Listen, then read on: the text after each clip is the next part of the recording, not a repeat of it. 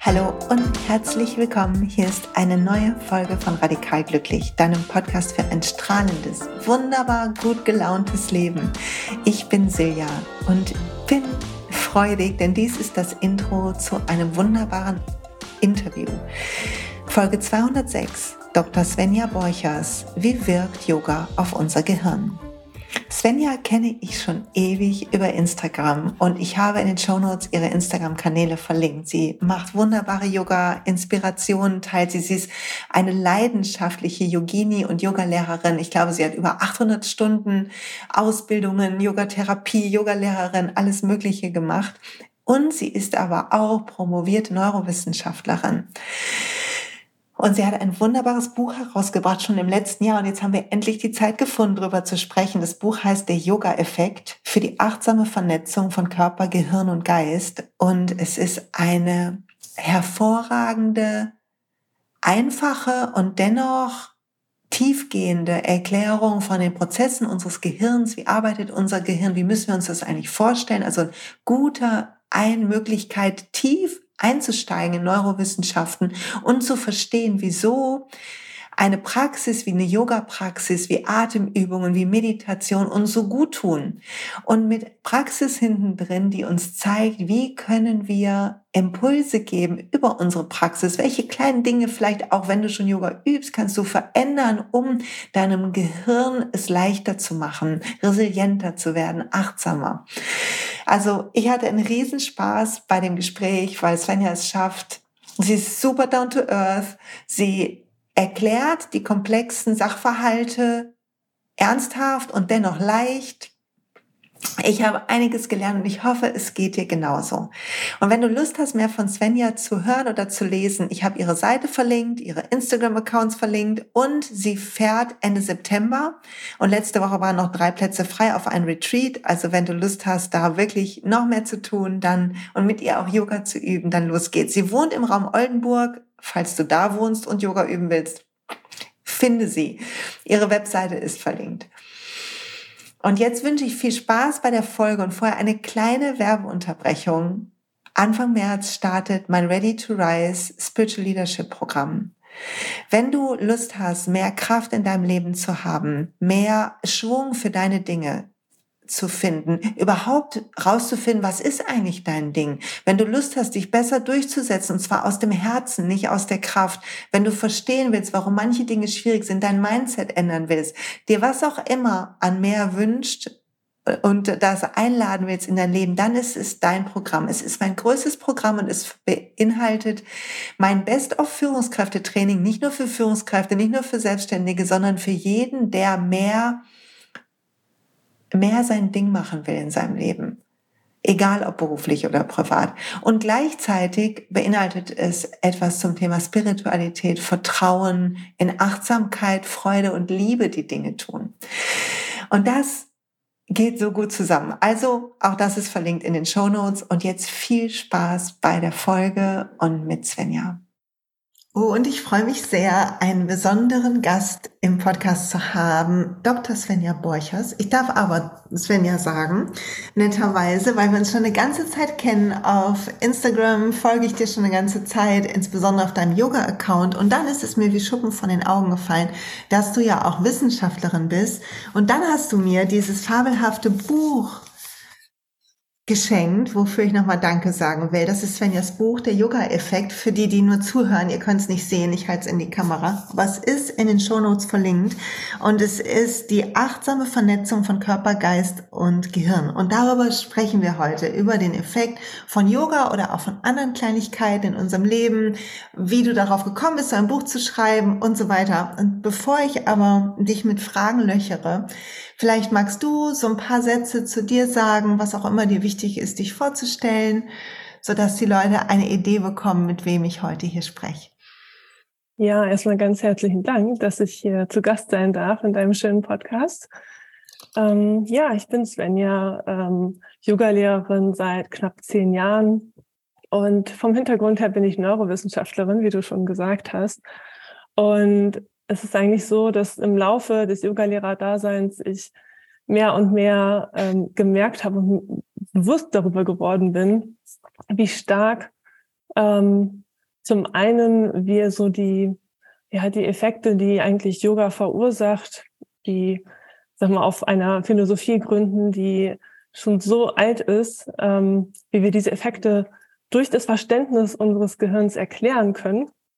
Zum anderen aber ähm, auch eigentlich unsere Yoga-Praxis bereichern können, dadurch, dass wir dieses Wissen haben. Und ähm, ja, dann äh, kam in mir so der Wunsch auf, das Wissen, das auch zu verbreiten. Und ähm, ja, 2015 habe ich so angefangen, davon zu träumen, mal ein Buch zu schreiben. Wirkte noch relativ unrealistisch.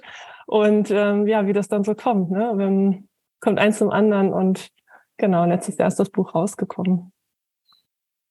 Ansonsten, ähm, genau, ich bin aus, aus der Gegend, aus Oldenburg, wohne dort auf dem Land. Ähm, mein Mann und zwei Katzen und ähm, gebe hier Gruppenkurse, ähm, Personal Trainings und na, ab und zu Retreats oder auch Workshops ähm, in anderen Städten. Ja, ich schreibe mir das mal kurz auf, damit ich weiß, was ich nachher noch aufschreibe unter die Shownotes, dass du deine Oldenburg man dich auch live und in Farbe sehen kann beim Yoga-Unterrichten. Okay, Neurowissenschaft, mir macht, für mich ergibt es total Sinn, dass du dann Lust hattest, diese zwei Sachen zusammenzubringen, weil ich weiß nicht, ob es dir auch so ging am Anfang, als ich mit Yoga begonnen habe, dann hat man liest man Patanjali Sutren und auch das halt Asana, also Stufe drei auf diesem Patanjali-Weg, ähm, eine, der, einer der Schritte ist zur Erleuchtung, also zur Glückseligkeit. Und als Neurowissenschaftlerin hast du wahrscheinlich, glaube ich, irgendwie ist eine Hypothese von mir, nochmal anders dich eventuell beobachtet auf deinem Yoga-Weg und was es mit deinem was es mit deinem Denken macht. So, mir ist es irgendwann so gegangen, dass ich dachte, ja krass, ich übe morgens Yoga und am Anfang war es sehr physisch und mittlerweile merke ich aber, wie in dieser Körperhaltung diese Ruhe eintritt und wie Dinge sich anders verbinden in mir. Und tatsächlich, ich würde jetzt nicht von Erleuchtung sprechen wollen, das ist weit entfernt, aber so Momente der Glückseligkeit sich ausdehnen. Also kann ich mir das auch so vorstellen, dass du bei dir Veränderungen festgestellt hast und die waren eine Motivation, dein Buch zu machen? Definitiv. Also es ist ja, es verändert sich ja unglaublich viel durch die Yoga-Praxis und ich habe auch das Gefühl, das hört niemals auf. Ne? Ähm, das ist einfach so das, das Tolle und was es so spannend äh, bleiben lässt. Ähm, ja, und man also kann das ja auch durchaus erklären, eben neurowissenschaftlich. Ähm, wir sind ja mit unserem Körper groß geworden. Also wir sind mit unserem Körper geboren, Gehirn und Körper waren immer verknüpft und es hat sich alles gemeinsam entwickelt und unser Denken, unser Fühlen ist so stark mit unserem Körper verbunden, dass es gar nicht losgelöst passieren kann. Und deswegen, ähm, ich hatte mich tatsächlich auch am Anfang gefragt, ähm, ich hatte mir vorher praktisch ja wenig Gedanken gemacht über den Zusammenhang von Yoga und, Yoga und Neurowissenschaften. Und wenn man dann selbst auf seiner Reise ist und merkt, ähm, und auch von ganz vielen Menschen hört, dass sie über das Körperliche so den Zugang zum Yoga gefunden haben und dann auch hm, angefangen haben, ganz andere Dinge zu reflektieren, ihre Lebensweise zu verändern, dann fragt man sich natürlich, wie kommt das eigentlich? Wie kann ich denn nur durch körperliche Übungen, man könnte es so nennen zumindest, nur durch körperliche Übungen ist es ja eben nicht, ähm, aber ähm, trotzdem durch diesen körperlichen Zugang ähm, dann so viel verändern. Und das ist eben, weil alles so stark verknüpft ist in unserem Gehirn. Und ähm, ja, das ist, ähm, wie gesagt, das ist nicht nur körperlich, sondern es ist natürlich Atem und Reflexion und Beobachtung und das ist ähm, so wirkungsvoll. Absolut, 100% bei dir. Und ich muss kurz sagen, in deinem Buch, was mir total gut gefallen hat, das ganze Buch ist ja sehr, sehr schön geschrieben. Und wir gehen gleich noch ein bisschen rein, bitte, in das, was macht denn Yoga mit dem Gehirn und was sind so deine, deine Lieblingsfakten irgendwie, ohne dass wir das ganze Buch vorwegnehmen können und wollen. Aber was ich sehr liebe, ist einmal, dass du hinten ja Bezug nimmst auf Praxis, du gibst ähm, Tipps für Asana, für Atem, für Meditation da drin. Und dann liebe ich im Umschlag, wer bei YouTube das sieht, der kann es jetzt kurz sehen, liebe ich total im Umschlag ist, sind so die ich hatte das Gefühl, wie so die wichtigsten Facts nochmal so zusammengenommen. Also wenn man wie ich am Anfang ein bisschen faul ist und denkt, oh, so ein ganzes Buch, dann habe ich erstmal mit diesem Umschlag mich beschäftigt und das hat mir dann die Neugier beschafft. Also, ah, jetzt, jetzt gucke ich aber mal genauer rein. Ähm, das fand ich sehr, sehr schön. Magst du mal erzählen aus deiner Sicht, was ist denn der Effekt, den Yoga auf unser Gehirn hat und warum ist es so? Also ja, es ist alles verknüpft, aber was passiert denn da jetzt beim Yoga? Genau, das lässt sich gar nicht so ganz schnell in Kürze sagen, weil es eben Was? wirklich sehr umfassend ist. Aber ich versuche es mal ähm, in ein paar Punkten zusammenzufassen. Zum einen ist natürlich, ähm, wir haben die Asana-Praxis, also das Körperliche und was sich natürlich dadurch ganz stark ähm, verändert. Also man muss vielleicht einmal ganz kurz nochmal äh, muss ich anfangen zu sagen, das Gehirn, vielleicht wissen es viele, aber auch nicht alle, ist eben etwas, was sich immer dem anpasst, was wir sozusagen von unserem Gehirn fordern. Und unser Gehirn ist, wir nennen es praktisch im neurowissenschaftlichen Bereich Neuroplastizität, also plastisch. Das heißt veränderbar. Ähm, das ist eben die Voraussetzung dafür, dass sich da auch ganz viel tut und dass wir unser Leben lang lernen können. Das ist auch vielleicht etwas, was viele denken, okay, wenn wir jung sind, lernen wir ganz viel. Ähm, aber auch wenn wir älter sind, können wir immer weiter lernen. Und unser Gehirn passt sich automatisch dem an, was wir tun ähm, und was wir von ihm fordern. Und ähm, genau, also körperlich durch die Asana-Praxis üben wir natürlich zum einen die, die körperliche Wahrnehmung, diese motorische Steuerung und die wird dadurch immer feiner, ähm, besser koordiniert und ähm, merken das ja zum Beispiel dadurch, dass die Mobilität sich erweitert ähm, und genauer steuerbar ist. Das ist ähm, eine Sache, die natürlich passiert. Ähm, eine andere Sache, die auch sehr, sag mal, kraftvoll ist oder effektiv und sich ähm, stark auf unsere, unser Befinden auswirkt, ist ähm, das Thema Innenwahrnehmung oder auch Interozeption. Und ähm, genau, das, was, was das bedeutet, ist, dass wir ja nicht nur Signale praktisch aus unserer Außenwelt bekommen, sondern auch aus unserem Körper. Das ist zum einen natürlich das Gefühl, wie unser Körper selbst, in welcher Haltung er ist, welche, wie unsere Gliedmaßen sich bewegen. Das heißt, auch wenn wir natürlich die Augen zu haben, spüren wir unseren Körper und die Ausrichtung. Das ist die Propriozeption. Mm, dazu kommen aber noch andere Sachen wie natürlich Schmerz, äh, beziehungsweise Schmerz ist eigentlich eine Interpretation von unserem Gehirn, aber die Signale, die, ähm, sag mal, Gefahrensignale aus unserem Körper, wir können unsere Organe spüren, zumindest wenn etwas nicht stimmt, dann geben sie uns Signale. Mm, wir spüren manchmal sogar unseren Blutdruck oder unseren Herzschlag und ähm, die Temperatur unseres Körpers, ähm, alle diese Signale ähm, aus dem Inneren. Und ähm, das schulen wir ganz stark durch die Yoga-Praxis, weil wir unsere Aufmerksamkeit nach innen bringen und uns Zeit nehmen zu spüren. Und dadurch ähm, beziehungsweise in vielen Studien wurde gezeigt, dass diese Interozeption, die Innenwahrnehmung, einen großen Effekt hat, ähm, ja, auf, auf wie wir uns ähm, in unserem Körper äh, spüren, also die Verbindung zu unserem Körper spüren und damit auch ähm, Effekte auf unser ja, mentales Wohlbefinden. Es gibt Zusammenhänge, die gezeigt wurden, ähm, äh, dass dass die äh, praktisch eine schlechtere Innenwahrnehmung äh, sich auswirkt auf ähm, Depressionen oder auch somatoforme ähm, Störungen hervorrufen kann. Und im Grunde kann man sagen, ist Yoga insofern protektiv für diese, ähm, für diese Dinge. Ähm, dazu wurde eben auch gefunden, strukturell, was sich im Gehirn verändert. Ähm, und da muss man sagen, es ist ähm, so, dass das so drei Bereiche eigentlich sehr wiederholt gezeigt wurden, ähm, die sich verändern. Weil gerade bei wissenschaftlichen Studien muss man ein bisschen vorsichtig sein. Wenn einmal irgendwas gezeigt ist, heißt es noch nicht, dass es immer so ist. Ähm, und das, was man eigentlich so sagen kann, ist äh, zum einen die Inselrinde. Das ist ein Bereich äh, der Hirnrinde, der so ein bisschen weiter innen liegt und ähm, die ist zuständig für die Integration ganz vieler ähm, Signale wie Emotionen, so unser, die Bewertung sozusagen dieser, der Signale auch vom Inneren des Körpers. Also wie relevant ist das jetzt gerade für uns? Und ähm, emotionale, genau, emotional habe ich gerade gesagt, um, ähm, und aber auch praktisch von unserem Körper, also vom, von der ganzen Wahrnehmung. Und ähm, dieser Bereich, der, da hat man gefunden, dass sich das Volumen vergrößert, der, der grauen Substanz, also der Zellmasse sozusagen, vergrößert durch die Yoga-Praxis. Ähm, und interessanterweise hat man, gab es eine Studie tatsächlich, die mit Yoga-Praktizierenden gemacht wurde, die finde ich einfach sehr spannend.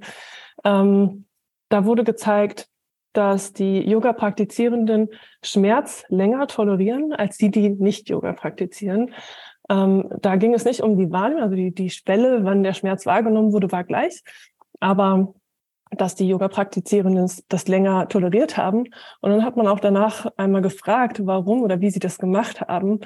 Und interessanterweise haben die, die nicht Yoga praktiziert haben, versucht, den Schmerz zu ignorieren. Und das ist sehr, ich glaube, ein sehr verbreitetes ähm, Muster, wenn Schmerz auftritt. Die, die ähm, Yoga praktizierenden, die haben den Schmerz eher beobachtet. Und ähm, genau, es ist anzunehmen, dass sie durch ruhigere Atmung und einfach Beobachtung da eine, eine größere Schmerztoleranz hatten. Das finde ich einfach ganz spannend, ähm, diesen, diesen Unterschied. Und genau da hat man eben dann auch diese Korrelation mit der Vergrößerung der Inselrinde beobachten können bei den Yoga-Praktizierenden. Und zwar mit ähm, der, also die, es hat positiv korreliert mit der Länge der Yoga-Praxis, wie lange sie schon Yoga praktiziert haben. Genau, für die Nichtwissenschaftler, je länger Yoga praktiziert, desto dicker die Inselrinde. Also es gibt, Korrelation bedeutet, es gibt einen messbaren Zusammenhang zwischen A und B, der statistisch relevant ist. Das kenne ich noch genau. aus dem genau. Therapiestudium. Lange ist her, du, mein lieber Scholli. Genau, danke dir. Ja, und ähm, das finde ich einfach ganz spannend, weil man da eben auch sagen kann, okay, das ist sehr wahrscheinlich, dass das wirklich mit der Yoga-Praxis auch zu tun hat. Ähm, Genau, im Hippocampus hat man zum Beispiel eine Vergrößerung gefunden, auch der, äh, des Volumens der grauen Substanz. Und äh, der Hippocampus ist eine Region, die für äh, die Erinnerung steht und ähm, ja ganz stark für unser Lernen zuständig ist. Und das ist ja auch passt dazu, weil wir durch die Yoga-Praxis immer im Lernmodus bleiben, neue Dinge erfahren, beobachten und versuchen, das also praktisch unseren Körper anzupassen, die Atmung anzupassen ähm, neue Dinge ausprobieren, wagen und von daher könnte man das auch so erklären. Ähm, und äh, der andere Bereich, wo man auch, ähm, sag mal, zuverlässig Daten gefunden hat, ist, dass die Amygdala, dass die sich verkleinert, beziehungsweise das Volumen verringert wird. Und die Amygdala ist eben eine Subst oder ein, ein Bereich, der sehr stark ähm, in Verbindung gebracht wird mit Emotionen wie Angst oder Stress. Und ähm, Genau, insofern. Wenn die aktiv wird, ist es nicht so, wenn die Amygdala aktiv wird, dann haben wir klassisch so limbische System springt an, wir haben Adrenalin, Cortisol im Körper, so die regelt das doch, ne? Diesen, ohne den, die geht quasi am Verstand vorbei, aktiviert die unsere Schutzmechanismen, unsere automatischen, oder? Ist das so mhm. laienhaft ähm, gesagt? Genau, also die Amygdala ist auf jeden Fall, wenn die aktiv ist, ähm, dann ähm, ist es sehr wahrscheinlich, dass wir Emotionen wie Angst und Stress spüren. Okay. Ähm, ähm, sie schüttet nicht direkt Hormone aus, also das würde über die Hypophyse ähm, passieren, ja. aber die ist natürlich auch verbunden damit. Genau. Okay. Ja, weil ich weiß, irgendwann ähm, ich habe irgendwann mal einen Vortrag dazu gehört, aber es ist auch schon so lange her. Ich erinnere mich nicht richtig. Aber es ist mir in Erinnerung geblieben. Und wie geil, wenn die niedriger wird, weil ich habe auch mal gelesen, sagen wir mal, ob das stimmt. Ich prüfe mal ganz kurz mein ähm, dürftiges Halbwissen, weil ich mit deinem Buch noch nicht ganz durch bin. Sonst wäre ich natürlich schon viel besser aufgehoben. ähm, ich habe mal gehört, dass die graue Substanz, von der wir am Anfang gesprochen haben, dass die auch in Verbindung gebracht wird mit einer ähm, ja mit einer besseren Stressregulationsmöglichkeit, weil man irgendwie besser wahrnimmt, wenn man Stress hat, also diese Körperwahrnehmung, die du, glaube ich, genannt hast, oder hing die mit was anderem zusammen, und man kann irgendwie besser regulieren. Es gab so eine Studie mit Mönchen, meine ich, die meditieren und die hatten mehr graue Substanz. Ja, graue Substanz ist praktisch, ähm, das sind ist die Zellmasse in unserer Hirnrinde, also außenrum praktisch. Innen sind mehr die kann es nicht so pauschal sagen, aber ähm, die, die weiße Substanz sind praktisch die Fasern, oh, also die, die über die kommuniziert wird, und die graue Substanz sind die Zellen. Und ähm, das sind nicht nur Nervenzellen, das sind auch ähm, praktisch äh, Supportzellen und unterstützende Zellen, Gliazellen nennt man die, ähm, die praktisch dafür sorgen, dass die Nervenzellen auch gut funktionieren, sozusagen. Also ähm, und ähm, es kommt halt drauf an, also das, ähm, da kann sehr viel Wahres dran, denn was du gesagt hast. Man muss praktisch differenzieren, in welchem Bereich ähm, wird, die graue, wird das Volumen der grauen Substanz größer, weil ansonsten, ähm, genau. Frontalkortex, also hier vorne war das in der Studie. Ähm, Im präfrontalen Bereich. Genau, ja. das kann, das kann sein. Ich merke an mich, bereite dich doch einfach mal ein bisschen besser vor. Ganz gut. Okay, pass auf, ich finde das super spannend. Und vielleicht für die Leute, die gerade zuhören und sagen, ach wie toll, irgendwie ähm, ging mir in meinem Studium so und es hört sich bei dir so ähnlich an, dass man so Dinge fühlt. Und dann sieht man die Studienlage dazu und denkt, ja, irgendwie so wusste Patanjali schon oder wusste meine Oma schon, habe ich beim im Psychologiestudium oft gedacht. Und gleichzeitig kann man es halt auch tatsächlich nachweisen, was ja irgendwie ein beruhigendes Gefühl gibt und ähm, mich auch bestärkt hat, so mehr auf das mein mein inneres Gefühl, was fühlt sich für mich gut und richtig an und aufbauend anzuhören. Hm. Ging dir das auch so? Ja, absolut. Und es ist ja, ich finde es unglaublich beeindruckend, ähm, wie viel Wissen vorher schon da war. Und da muss man ja davon ausgehen, dass es tatsächlich durch Selbstbeobachtung ähm, alles rausgefunden wurde. Ne? Und ähm, auch Atemübungen und all sowas. Das ist es ist sehr beeindruckend, wie viel Wissen durch Selbstbeobachtung da war und ähm, sehr schön und beruhigend tatsächlich, ähm, dass, dass die Wissenschaft jetzt nicht sagt, irgendwie, das ist alles Quatsch, ne? das, äh, sondern dass es einfach nochmal bestätigt werden kann. Ja. Okay, ich habe noch ein bisschen speziellere Fragen. Hm. Und zwar die erste ist, ähm, du sagst in deinem Buch Yoga ein bisschen die Anpassungsfähigkeit trainiert, weil wir ja, wir, leben in der Welt, wo Veränderung irgendwie die Konstante ist und wo wir ständig in neuen Umgebungen sind und wo wir ja vielleicht verlernen wollen, mit unseren Stressmustern die ganze Zeit ähm, rumzulaufen, sondern lieber wir selber sein. Kannst du das ein bisschen erklären? Warum trainiert das Yoga und was muss man denn tun, um das irgendwie auszubauen? Reicht eine ganz stinknormale Yoga-Praxis? Müssen wir bestimmte Dinge tun? Mhm. Ja, ähm, wie ich ähm, eben am Anfang sagte, das Gehirn ist ja anpassbar, also passt sich automatisch an dem, was wir tun. Und ähm, ich sag mal, in der Yoga-Praxis beobachten wir uns ähm, sehr stark unseren Körper, unsere ähm, Gefühle, unseren Atem, wie das alles zusammenhängt. Und wir probieren immer wieder Neues aus. Also selbst wenn es so Feinheiten sind in den Haltungen oh ja. oder wenn wir einfach mal die Richtung auf der Matte ändern, ähm, wenn wir die Haltung einfach mal genau etwas anders ähm, ausprobieren. Ähm, ich habe in meinem Buch auch eine Liste an, an Ideen, wie man praktisch abwandeln kann. Ja.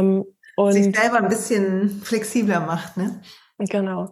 Und ja, durch das Ausprobieren fordern wir unser Gehirn heraus und ähm, üben. Zum Beispiel, ähm, wenn man jetzt sozusagen noch mehr ähm, anders machen möchte, kann man zum Beispiel auch, ähm, es gibt diese, ähm, wie heißt es, nicht Stretchbänder, sondern so ähm, sowas wie Theraband, ähm, fällt gerade der, der Begriff nicht ein. Ähm, man, äh, das geht jetzt dann praktisch. Meinst du? Ja, genau, diese, ähm, diese flexiblen Bänder, die sich aber ein bisschen stretchen auch.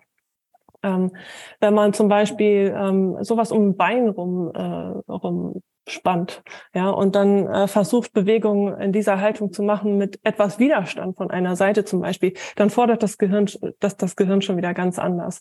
Oder ähm, ich sag mal, einfach kleine Dinge verändert. Ähm, auch die Nutzung von, von den Yoga-Props, also von den Hilfsmitteln wie Blöcken.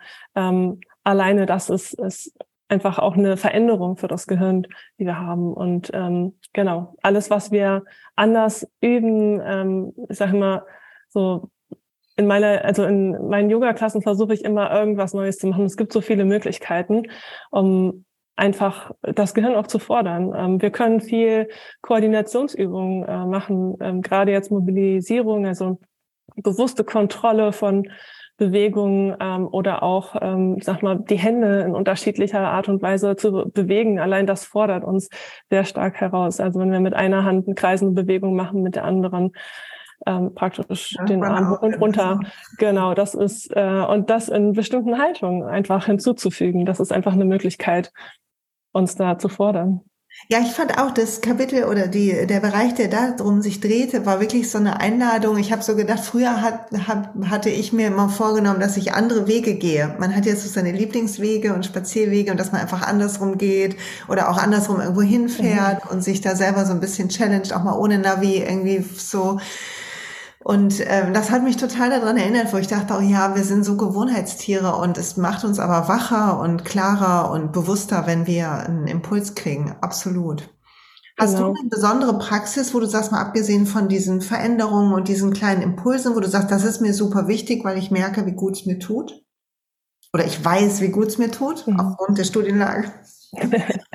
ja, es gibt ganz viel. Also ähm, ich würde sagen, zum einen, also ich arbeite ganz viel sozusagen an meiner Körperhaltung, an der Rumpfstabilität, ähm, weil ich merke, dass es mir sehr gut tut. Ähm, gerade der Rumpf ist ja etwas, was uns, ähm, sag mal so, diese in der Chakrenlehre auch so mit der inneren Lebenskraft und dem eigenen, der Willenskraft und diesem Feuer in uns äh, verbunden ist. Und ähm, ich finde, man spürt das, wenn man aufrecht ist und ähm, auch diesen Tonus im Rumpf spürt, ähm, fühlt man sich viel lebendiger, kraftvoller. Ähm, das ist natürlich etwas.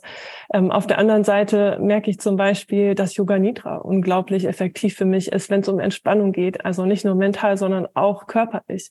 Ähm, es gibt Momente, ähm, da bin ich so angespannt teilweise, dann weiß ich, Yoga Nidra hilft, aber alles andere ähm, ist nicht, es hilft nicht so schnell zumindest. Und ähm, ja, das sind, das sind Sachen, aber vor allem, ähm, glaube ich, ganz wichtig ist immer wieder auch in der Praxis ähm, innezuhalten, zu spüren. Und das ist so das, was uns ähm, diese Verbindung, äh, auch, also diese Verbindung stärkt zu unserem Körper, dass wir nicht nur unseren Körper spüren, der irgendwie da ist und so die äußere Hülle, Hülle, sondern dieses Gefühl, dass uns der Körper unser Zuhause gibt und dass wir uns darauf verlassen können und deswegen so akzeptieren wir es. Ja, total. Bin ich hundertprozentig bei dir. Ich muss sagen, dieses ähm, Fühlen, was Yoga in meinem Leben ähm, nochmal mehr geschenkt hat, ist gerade wichtig, glaube ich, wenn wir oder bei vielen von uns, wir haben schwierige Dinge vielleicht erlebt in unserem Leben und der Impuls, zumindest bei mir war dann so, also nicht zu fühlen und äh, mich eher zu beschäftigen und abzulenken und in die, ins Außen mhm. quasi mhm. zu gehen, als wirklich zu fühlen und Schmerz zu fühlen und ähm, ich würde sagen, so durch das Yoga und durch das Yoga, was ja einfach erstmal reinkommt, ich habe mit Ashtanga-Yoga begonnen, also super körperlich. Mhm. mhm. Und da aber trotzdem dann zu merken, irgendwie, wann gehe ich zu weit, wann ist es gut, wie lange sollte ich hier halten, ähm, was sagen meine, ähm, meine energetischen Verschlüsse am Körper, wie ist meine Atmung. Und das hat eingeladen irgendwann, das war wirklich so ein Weg, das hat eingeladen, ähm, auch dann sonst im Alltag meine Atmung zu fühlen. Also was du sagtest, diese mhm. Körperwahrnehmung war plötzlich da. Dann habe ich gemerkt, dass ich in manchen Situationen im Job meine Atem anhalte oder super flach mhm. atme und dass das mich aus meiner Kraft rausholt. Und dann beginnt man ja dann bewussten tiefen Atemzug zu nehmen. Und so entwickelt sich so eine, ähm, du hast gesagt, das Gehirn ist der CEO, also so der Chef quasi vom Unternehmen, äh, Mensch. Und ich habe so gedacht, ich finde dieses Fühlen und wo man reinkommt, man, man selbst wird so der CEO, natürlich mit Hilfe des Gehirns, und man geht raus aus diesen automatischen Stressmustern.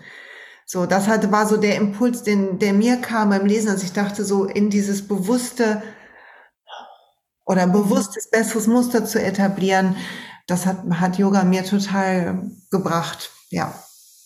So, weiß ich gar nicht mehr, was ich sagen wollte, aber mhm. ist kurz mit mir durchgegangen. Ja, absolut, aber äh, bin ich total bei dir. Es ist halt so, dass viele von uns im Alltag gar nicht sich die Zeit nehmen, irgendwie mal so einen Moment innezuhalten und zu spüren, wie geht's mir eigentlich und was ist was ist da eigentlich los oder ne, was was spüre ich da eigentlich und ähm, wenn wir dann ähm, durch die Yoga Praxis einmal die Verbindung zum Körper nochmal wieder spüren und ähm, uns irgendwie erden, ähm, das Gefühl haben, jetzt einfach mal wirklich in die Beobachtung zu kommen und dann sagen einmal durch die, durch die körperliche Praxis spüren wir uns und dann sind wir im Spüren und in der Verbindung zu uns und wenn wir dann die Ruhe finden, ist ja oft so, dass wir, dass uns dann Dinge klar werden, was uns, was eigentlich so uns im Alltag beschäftigt. Ja, absolut, total. Und ähm, dann kommt diese Weisheit von, ähm, dass unser Körper uns ganz viele wichtige ja, Eckpunkte gibt, auch für Entscheidungen, die wird, da kommt dann plötzlich zum Tragen, weil man lernt zu unterscheiden, finde ich, durch eine Yoga-Praxis, egal, es hat gar nichts mit der Körperlichkeit zu tun, sondern wirklich mit dieser Lust, sich beim Bewegen achtsam dabei zu sein. Man kriegt plötzlich ein Gefühl dafür, wo bin ich gerade in einem Impuls, aus einer Angst heraus, aus dem Stress heraus mhm. und wo bin ich gerade, gebe ich einfach, gehe ich Raum, gebe ich, gehe ich in die Weite, ähm, ja, was automatisch entsteht. Du hast, ähm, so, ich muss noch zu zwei anderen Fragen. Du hast ein bisschen was erzählt hinten im Buch über ähm, einmal über Schmerz, chronische Schmerzpatienten. Da würde ich dich bitten, einfach ein paar Sätze zu, zu sagen, weil ich weiß, ein paar Leute, die mir zuhören, haben zu tun mit ähm, Themen. Ich kriege dann manchmal E-Mails und denke mal, ich bin keine Ärztin, du auch nicht. Mhm. Aber vielleicht magst du mal so einen Neuroblick auf chronischen Schmerz werfen. Und dann, mhm. ich denke, das wäre nicht toll.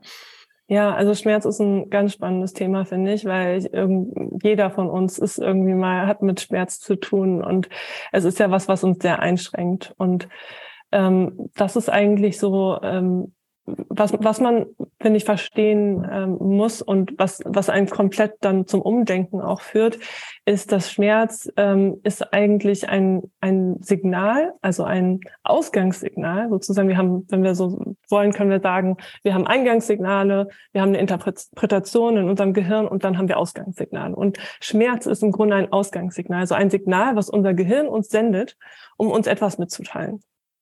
Ähm, es, könnten halt einmal unterscheiden zwischen akuten Schmerz, also wenn wir tatsächlich uns verletzt haben, dann äh, und wir spüren einen Schmerz in unserem Finger, weil wir uns da geschnitten haben, dann ist das sehr wahrscheinlich, dass dieser Schmerz, den wir im Finger fühlen, genau auch zu dieser mechanischen Verletzung passt. Es kann aber sein, also unser Gehirn ähm, nutzt, also funktioniert über Vernetzung. Ja, also es ist äh, sozusagen was, ähm, was wir, welche Vernetzung wir etablieren, ähm, die, die werden, nein, was, was sozusagen an Vernetzung da ist und je mehr wir diese Vernetzung üben oder diese ähm, Bereiche aktivieren, desto stärker vernetzen sie sich. Ne? Und ähm, wenn wir zum Beispiel immer mal wieder chronische Schulterschmerzen hatten, mhm. und äh, kann das sein, dass diese Schulterschmerzen irgendwann mal weggehen und dann wiederkommen, weil irgendwas anderes ähm, im Leben sozusagen nicht passt. Das muss nicht immer mit der Schulter zu tun haben.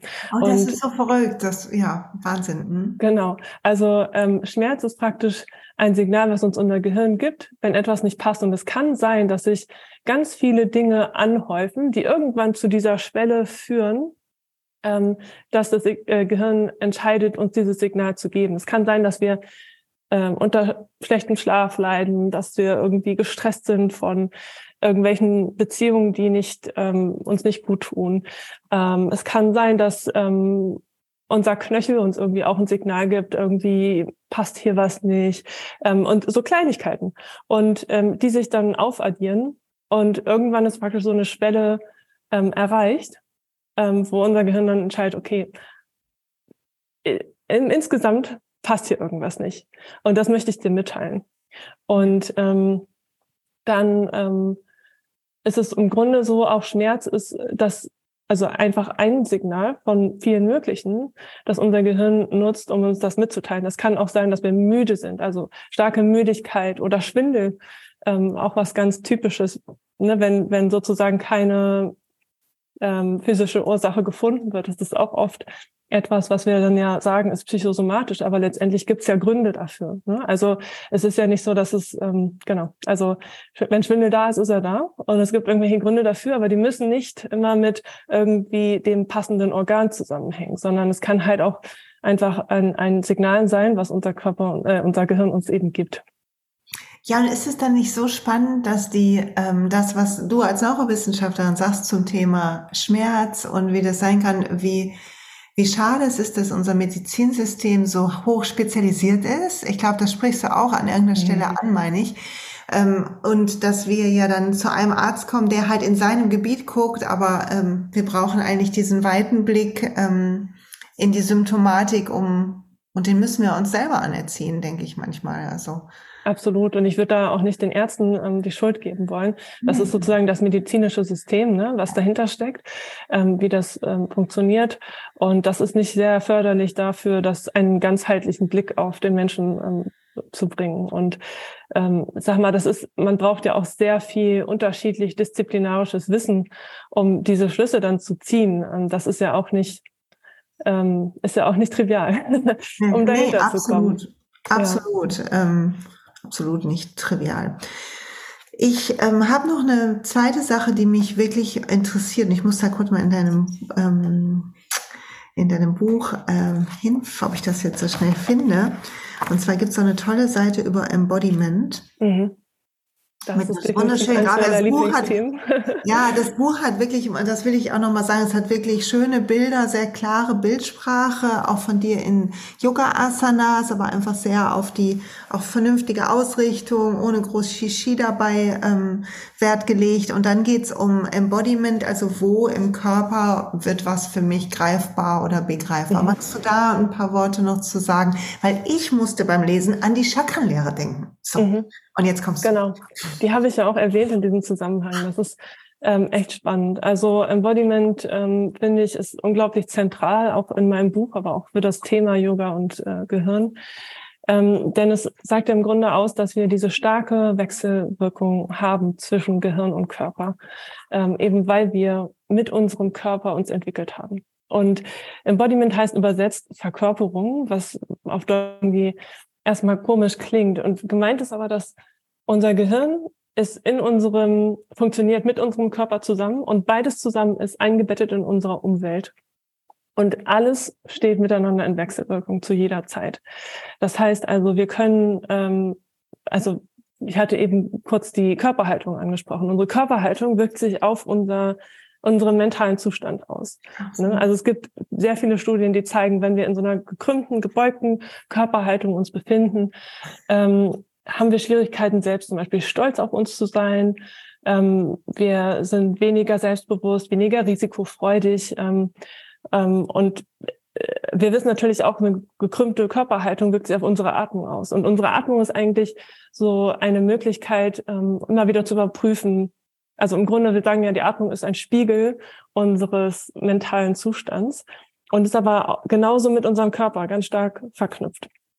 Wenn wir aufrecht sind, ähm, sind wir viel selbstbewusster, ähm, spüren so diese Aktivität im Leben, also auch, dass wir eine aktive Rolle einnehmen. Ähm, genau, das ist so die, die Wirkung von unserem Körper auf unseren mentalen Zustand. Genauso ist es aber auch so, wenn wir ähm, in ähm, also unsere Einstellung, dass die eine große Rolle spielt. Ähm, zum Beispiel äh, kennen wir aus dem Yoga ja auch äh, die Nutzung von Affirmationen. Und es ist ganz spannend, zum Beispiel wurde da untersucht, wie wir, ähm, wie ähm, die, die Leistung von Sportlern sich verändert, wenn sie Affirmationen nutzen. Und interessanterweise wurde die ähm, Wirkung noch verstärkt. Also das heißt, dass die Leistung besser wurde, wenn sie zu einem positiven Satz, also zum Beispiel, hm, ja, ne, ich weiß gar nicht genau, wie die Sätze tatsächlich waren, aber ich stelle mir jetzt einfach vor, ähm, ne, ich, äh, ich laufe kraftvoll und springe hoch oder sowas zum Beispiel. Ähm, wenn sie zu diesen positiven Sätzen auch noch eine nickende Kopfbewegung gemacht haben. Ähm, und so eine nickende Kopfbewegung ist ja für uns selbst sehr stark mit einer Bejahung und einer Zustimmung ähm, verinnerlicht. Und das ist super spannend, dass wir praktisch, wenn wir ähm, das Mentale und Körperliche zusammenbringen, auch noch stärkere positive Effekte bekommen können. Also ähm, ein bisschen. genau, das ist, das ist ähm, richtig interessant, finde ich, weil es uns auch so viel ähm, zeigt, wie wir das in unserem Alltag nutzen können. Es gibt ähm, Studien, die zeigen, wenn wir in so einer, ähm, ja, so einer richtig so einer äh, wenn wir über eine Siegesleine, äh, Siegeslinie laufen zum Beispiel und äh, uns vorstellen, so diese kraftvolle V-Haltung der Arme, ähm, dann wirkt diese Haltung auf unsere Stimmung und äh, beeinflusst uns somit. Und deswegen ähm, ist es einfach, wir können das in, in unserem Alltag anwenden, indem wir wirklich innehalten wieder. Also das ist wirklich das Zentrale beobachten, wie ist es denn eigentlich gerade? Wie ist mein Körper? Wie ist meine Atmung? Wie sind meine Gedanken, Gefühle?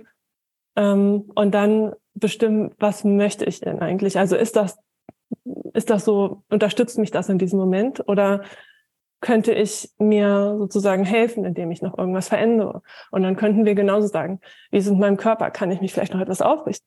Kann ich meine Atmung das ruhiger werden lassen, in den Bauch atmen? Ähm, und wie ist es mit den Gedanken? Und das ist natürlich so, ähm, wenn wir eine Affirmation einfach sagen, ähm, kann das eine Wirkung haben. Aber wenn wir es tatsächlich glauben, ist es natürlich noch besser. Also ähm, und und wenn wir manchmal ist es ja so, dass es uns selbst schwerfällt. Also oftmals nutzen wollen wir vielleicht Affirmationen nutzen, die uns ähm, genau ja versuchen zu helfen, bei den Dingen, die uns schwerfallen. Und ja. wenn wir dann noch eine bejahende Kopfbewegung machen, kann das das eben auch verstärken, dass es wirklich besser wirkt. Ja, das ist so spannend. Ich liebe das. Ich habe ähm, ja, also mit Affirmationen arbeite ich auch gerne, äh, wenn man, also welche nutzen, an die man auch noch glauben kann. So irgendwie ist meine Erfahrung, dass so das Gehirn auch mhm. in so einem inneren ja. Jahr ist, also sehr zuversichtlich, aber noch äh, realistisch für einen selbst, so quasi, mhm. so am, am Rand des Realismus ähm, verortet. Und ähm, ich habe für mich festgestellt, dass wenn ich darauf achte, dass ich aufrecht sitze ähm, bei Dingen, dass ich auch einfach einen besseren Zugang zu Ideen habe, mhm. dass mein Kopf anders flexibel ist, wenn dann noch der Rest entspannt ist. Und da kommt ja das, was du gesagt hast, wieder dazu, diese Rumpfarbeit, um so sitzen zu können. Mhm. Und was ich auch sagen muss, was Yoga einfach auch macht, ist ja diese durch das viele Sitzen oder durch einseitige Belastungen wie Joggen oder so, nichts gegen Joggen liebe ich auch, mhm. aber diese Verkürzung von Muskelketten, die dazu führt, dass wir nicht mehr in diese aufrechte, strahlende kommen, also unser Herz offen quasi mhm. ist, die Schulterblätter so ein bisschen hinten, so unser Rücken stark und vorne alles weit im oberen Oberkörper dass das einfach auch eine gewisse Länge braucht in Muskeln, in Beinen, Achillessehne, wo überall und dass da Yoga einfach auch unterstützt, ne, in dieses aufrecht sein zu kommen. Mhm. Absolut. Ja. Ergibt eins das andere. Okay, lass uns über Chakren reden, weil als ich das dachte, ich kann die Svenja nicht vielleicht einfach mal so ein Buch machen, so wie ist denn, ne, man sagt ja immer das ähm, Energiezentrum, wenn ich hier was fühle oder was habe, dann hängt es mit den und den mentalen Themen zusammen und diesen und diesem. Magst du da ein bisschen was zusammen? Du erwähnst mhm. es. Mhm. Also. Genau, und das ist ähm, ganz spannend, wie wir eigentlich in unserer Sprache auch ähm, diese die Verbindung von Emotionen und ähm, Körper eigentlich haben. Und das ist ja auch, äh, wenn man so drüber nachdenkt, ich glaube, so, gar nicht für alle immer so selbst oder erklärend, warum wir eigentlich Emotionen im Körper spüren. Also, ähm, sag mal, bei irgendwas, was uns Angst macht, was uns wirklich tief berührt, dass wir vielleicht so ein Stechen in der Brust spüren, als wenn uns ein Messer reingerammt wird oder auch im Bauch, wenn wir nervös sind, sich alles bewegt äh, oder eine Last auf den Schultern. Also genau, im, im Sprachgebrauch wäre das Kribbeln im Bauch ähm, äh, oder ähm, die Last auf den Schultern. Es gibt ganz, ganz viele solche Ausdrücke und immer, wenn man sie braucht, fallen sie einem nicht ein. Ähm, aber ich habe hab sie auch hinter den Ohren. genau, also ähm, ja, das, es gibt jemandem auf die Füße treten. Das ist auch so. Ähm, es gibt so viele ähm, Redewendungen und ähm, das zeigt auch einfach, wie stark das in unserem, eigentlich in der Sprache verwurzelt ist. Ähm, und genau, es ist also in, äh, Damasio hat praktisch diese, dieses ähm, Thema, dass wir Gefühle im Körper spüren, ähm, das den somatischen Marker genannt. Also Soma ist ja praktisch der Körper und dieser so ein körperlicher Marker von Gefühlen. Ähm, und ähm, er behauptet auch, dass wir praktisch, dass unser Körper und die Gefühle im Körper unsere, äh, unsere Entscheidungen ganz stark beeinflussen. Und es macht ja auch Sinn, weil wenn wir, ähm, sag mal, wenn wir jetzt nochmal aufs Gehirn gucken, die Inselrinde, die bewertet, ähm, wie relevant sind die Signale aus dem Körper, ähm, unsere Emotionen und so Themen für uns. Und ähm, wie, welches welche Relevanz hat es auch auf unsere Sicherheit, auf unsere Sicherheit? Weil unser Gehirn ist immer damit beschäftigt, uns auch, ähm, sag mal, unsere Sicherheit zu gewährleisten. Ähm, das ist was, was unterbewusst sozusagen meistens verarbeitet wird, uns aber sehr, sehr stark beeinflusst. Und ähm, natürlich, ähm, die, also in unserem Körper spüren wir oft auch Emotionen als allererstes, weil unser Verstand einfach ein bisschen langsamer ist als unsere emotionale Verarbeitung. Und je sensibler wir werden, praktisch, je mehr wir ähm, auch diese Verbindung spüren, desto einfacher fällt es uns auch, das zu erkennen.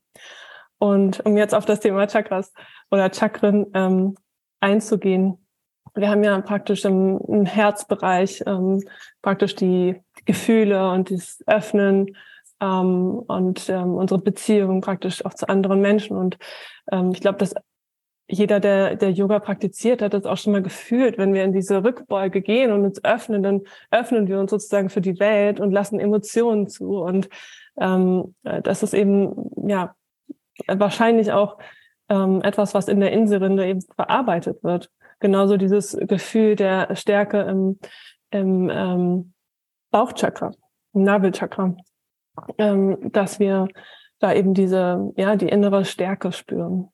Ja, toll, toll. So spannend und ähm, ja, so beruhigend, dass es so viel Weisheit schon gibt und dass gleichzeitig Wissenschaft auch sagt, ja, ähm, wir sehen es genauso und können es sogar belegen. Ne? Wie, wie aufregend. Okay, so schön. Danke dir sehr für, ähm, ja, für den Einblick in das Thema. Und ich kann nur alle, die da jetzt gerne tiefer reingehen wollen und ein bisschen mehr verstehen wollen, wie funktioniert eigentlich mein Gehirn, wie sind die Prozesse genau. Dein Buch ist durchaus, enthält viel Fachwissen, aber ich finde, du hast es geschafft, es super ähm, verständlich und auch so, so eine, du hast so eine freundliche Nüchternheit irgendwie dabei, dass man so denkt, also ich hätte, es war spannend und gleichzeitig aber hat es mich nicht angestrengt wie manche Bücher, die ich vielleicht irgendwann mal im Studium hatte, also Kompliment. ähm, gar nicht so leicht, das so zu machen. Und es hat halt einen wunderbaren Praxisteil hinten drin, wo einfach mit kleinen Dingen wir an uns arbeiten können im Sinne von Impulse geben, irgendwie mhm. für eine noch bessere Verbindung. Wunderschön. Ja, ganz lieben Dank dafür. Genau, das an uns arbeiten, das ist, ähm, denkt man immer so, ja, das ist Arbeit und so, aber es ist ja, es sind wirklich eher Impulse, ne? Und Ideen, wie wir ähm, uns auch wohler fühlen können. Ja, und auch zu sehen, dass wir, dass es damit auch schon anfängt. Ne? Beginne ich mit Yoga, weil ich mich optimieren will um irgendwas, oder beginne ich mit Yoga, weil ein Gefühl in mir sagt, oh, das, wenn ich das jetzt gerade höre, hört sich toll an, oder ich sollte endlich mal wieder auf die Matte gehen, wenn ich das so höre. Also, falls du jetzt gerade motiviert bist, dann bitte nimm deine Matte und geh los, wenn du zuhörst. Und ähm, gleichzeitig aber auch zu sehen, dass wenn wir diesen Impuls aus unserer Mitte bekommen, es ist ja kein, Pul äh, kein Impuls des Abarbeitens, sondern es ist ja ein Impuls für unser Wohlbefinden zu sorgen. Und zwar anders als diese angewöhnten Muster wie auf der Couch sich mit einer Serie oder einem Rotwein irgendwie mhm. abzulenken, sondern zu sagen, nee, ich ähm, arbeite nicht daran am Betäuben von etwas, sondern am am Lesen, am die Weisheit meines Körpers ernst nehmen. Ich finde, da ist dein Buch eine sehr schöne Einladung zu. Ja, absolut. Also wenn wir ähm, sozusagen, jetzt nutze ich das Wort nochmal daran arbeiten, auch die Verbindung zu uns und unserem Körper zu stärken, dann sorgen wir halt dafür, dass wir uns wohler fühlen. Ne? Und das ist, dass wir, ähm, das ist halt auch was, was Yoga uns einfach lehrt, dass diesen inneren Frieden, wenn man so möchte, wirklich einfach nur in uns finden, also in uns selbst findet und nicht, ähm, wenn wir auch diese Glücks, wenn wir Glücksmomente suchen oder ähm, so Dinge, dass wir, wenn wir im Außen suchen, dann ist das meistens von kürzerer Dauer.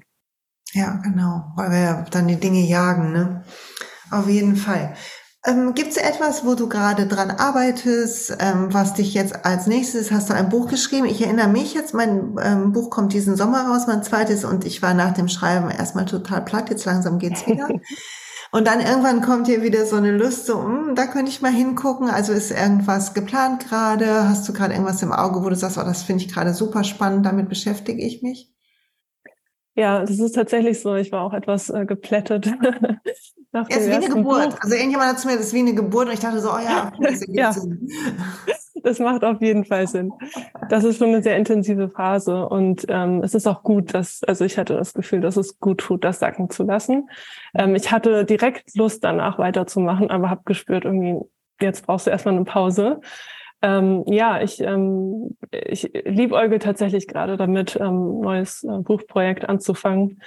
Ähm, und habe allerdings auch gleich drei neue Ideen sozusagen. Musste erstmal überlegen, was ist mir jetzt eigentlich am allerwichtigsten. Also an Ideen mangelt es nicht. Ähm, genau, und ansonsten äh, bin ich dieses Jahr nochmal, ähm, habe ich nochmal ein Retreat, ein, eins hatte ich schon und bin so ein bisschen auch in die Planung gekommen und äh, finde das sehr, sehr schön, dann auch äh, persönlich mit den Menschen zusammenzukommen wieder und ähm, ja, eine gute Zeit zusammen zu haben. Das ist einfach, das gibt unglaublich viel. Absolut. So, Gemeinschaft tut so, so gut. Ähm, gibt, sind da noch Plätze frei? Kann ich das verlinken? Ja, sehr gerne. Also für den September ist es äh, Ende September und es sind tatsächlich aber nur noch drei Plätze frei. Das ist, ähm, wir haben das gerade letzte Woche veröffentlicht und freuen uns super über den Zulauf, aber genau, drei Plätze sind noch zu haben. Okay, ich verlinke das und wenn du Glück hast und es dich ruft und du Lust hast, mit Svenja mehr zu arbeiten, dann im schönsten Sinne des Wortes arbeiten, dann ähm, guck, ob du Ende September Zeit findest. Ist verlinkt auf den, in den Show Notes und in der Homepage, also in dem Blogpost. Ich bin gespannt, was kommen wird, meine Liebe. Ich frage gerne so als Abschlussfrage, habe ich immer noch so ein bisschen was Privateres, wenn es mhm. erlaubt ist. Gibt es irgendeinen Buchtipp, mal abgesehen von deinem fabelhaften Buch, wo du sagst, das Buch sollte man gelesen haben, das war für mich wirklich verändernd? Und gibt es eine feine kleine Angewohnheit, die du jeden Tag hast, wo du gesagt hast, die tut mir einfach gut und die wir uns klauen können? Mhm. Ja, ähm, sehr gern. Also ein Buch, was mir jeden Fall in Erinnerung geblieben ist. Ähm, ich habe es vor nicht gar nicht allzu lange, als in den letzten zwei Jahren ähm, erst gelesen, innerhalb der letzten zwei Jahre und auch über eine lange Zeit, weil ich das sehr habe sacken lassen ähm, ist äh, The Untethered Soul. Ich weiß gar nicht, wie es auf Deutsch ja. heißt. Es ist von Michael Singer, glaube ich. Die Seele will frei sein. Ja, danke. Genau. Das ähm, fand ich unglaublich ähm, ja, berührend, ähm, sehr, ähm, sag mal, den Horizont erweiternd, obwohl eigentlich ist es gar nicht so, sag mal, es war jetzt auch nicht so, dass mich so viel so ähm, extrem erstaunt hat, aber es ist so ähm, packend einfach eigentlich, ähm, dass man denkt, okay, das eigentlich, ja, das ist ähm, für mich etwas, was, äh, wo ich immer wieder äh, entdecke, dass ich auch daran denke, wieder auch ähm, zum Beispiel das Kapitel über den Tod, dass der Tod uns eigentlich ein Lehrer sein sollte, etwas, ähm, wofür wir eigentlich immer Angst haben oder viele Angst haben, was ähm, natürlich, wo wir nicht viel drüber nachdenken, aber wenn wir ähm, äh, daran denken halt, dass ähm, unser Leben halt endlich ist, dass wir doch mutig, ähm, viel mutiger sein sollten und das den Moment nutzen, den wir haben, das zu tun, was uns wichtig ist. Absolut, ja. Das ist nur eine Kleinigkeit. Also das Buch hat unglaublich viele ähm, tolle. Impulse und äh, das kann ich nur sehr empfehlen zu lesen. Aber ja, auch sich Zeit dabei zu lassen. ja, ist äh, auf jeden Fall in meiner Top 5 Bücher auch mit mhm. dabei, die so lebensverändernd waren. Mega. Gibt es irgendeine kleine Sache, die du jeden Tag machst, wo du sagst, eine kleine Angewohnheit, eine kleine Routine, die dir gut tut und die du teilen magst? Ähm, ja, ich nehme mir sehr gerne morgens ähm, Zeit und zwar nicht viel tatsächlich. Ich bin kein Morgenmensch, muss ich sagen, aber trotzdem äh, fünf Minuten hat, glaube ich, jeder am Morgen. Und einfach, ähm, sag mal, was auch immer man ähm, einem gut tut, aber einmal sozusagen ähm, so, so mit sich einzuchecken sozusagen, einmal zu schauen, wie geht's einem denn, was brauche ich heute, ähm, was für eine Stimmung bin ich heute, einfach das wahrzunehmen und ähm, sich den Moment zu nehmen und zu sagen, okay, wie möchte ich denn meinen Tag heute starten? Bewusst Entscheidungen zu treffen. Wunderschön. Ja, so wichtig, um, um die Verbindung direkt morgens schon zu aktivieren, ne, zu uns und unserer Mitte und unserem Körper. Sehr schön. Oh, Svenja, ich könnte ewig mit dir weiterquatschen, aber die Zeit ist schon wieder um. Danke dafür, danke für dein tolles Buch. Gespannt, was bei dir kommt. Ich verlinke deine beiden Instagram-Accounts. Es gibt einen Account, der sich eher um das Thema Neuro ähm, dreht, so ein bisschen. Und ähm, dann gibt's auch noch einen ähm, Yoga-Account, wo du Yoga-Inspirationen teilst.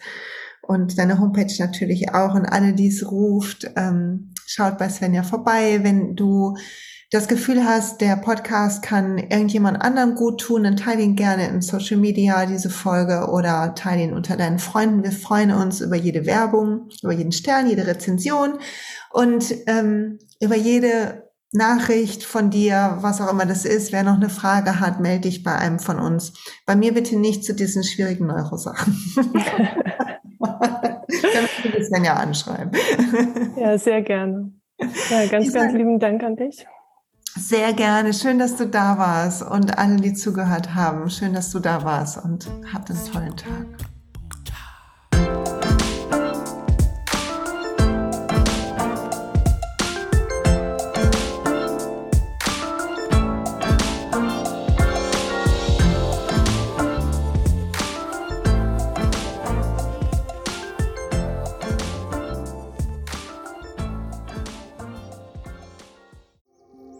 Hey und pst, es gibt einen neuen Podcast von mir, der ursprünglich auf einer von mir geschaffenen Kursplattform nur zur Verfügung gestellt wurde. Er heißt Zurück zur Natur und ich beschreibe darin, wie ich ätherische Öle und Supplements nutze und was ich den Leuten, die das mit mir entdecken, rate. Wenn du also Lust hast, auf diesem Weg auch mir ein bisschen zuzuhören, dann findest du zurück zur Natur überall da, wo du auch diesen Podcast findest. Viel Spaß beim Zuhören.